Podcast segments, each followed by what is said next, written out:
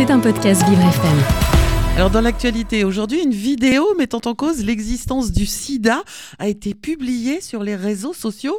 Oui, Dominique, tout à fait. Euh, le virus du sida n'existerait pas et a été créé pour mieux nous contrôler, apparemment.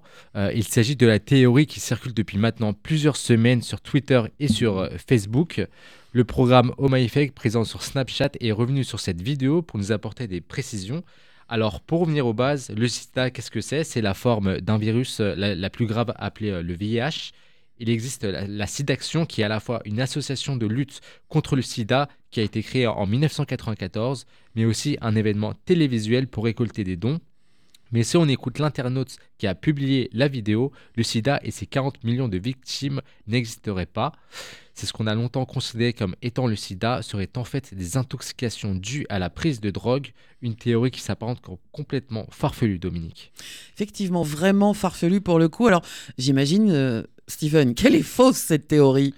Alors, euh, pas tout à fait, Dominique, euh, puisque cette théorie a été évoquée euh, au tout début de la maladie, dans les années 80. On pensait en effet que la prise de poppers, qui est une drogue très présente dans la communauté gay, était à l'origine du sarcome de Kaposi, qui est l'une des infections caractéristiques du sida. Mais à l'époque, des chercheurs ont contredit cette théorie. Pour être plus précis, en fait, ils ont découvert que la prise de poppers se faisait plus chez les personnes qui avaient beaucoup de partenaires sexuels. Par conséquent, ces personnes-là contractaient plus fréquemment le sida et c'est comme ça qu'au final, ils finissaient par avoir le sarcome de Kaposi. Heureusement qu'ils sont là, nos chercheurs. Sans eux, on serait perdu pour cette maladie, Steven. Oui, Dominique. En 40 ans, le sida a fait beaucoup parler de lui, notamment dans des livres, dans des films ou même dans des chansons.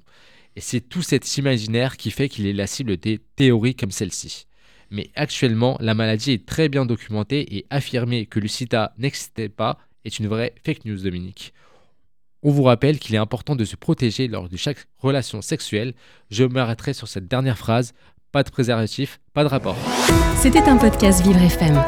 Si vous avez apprécié ce programme, n'hésitez pas à vous abonner.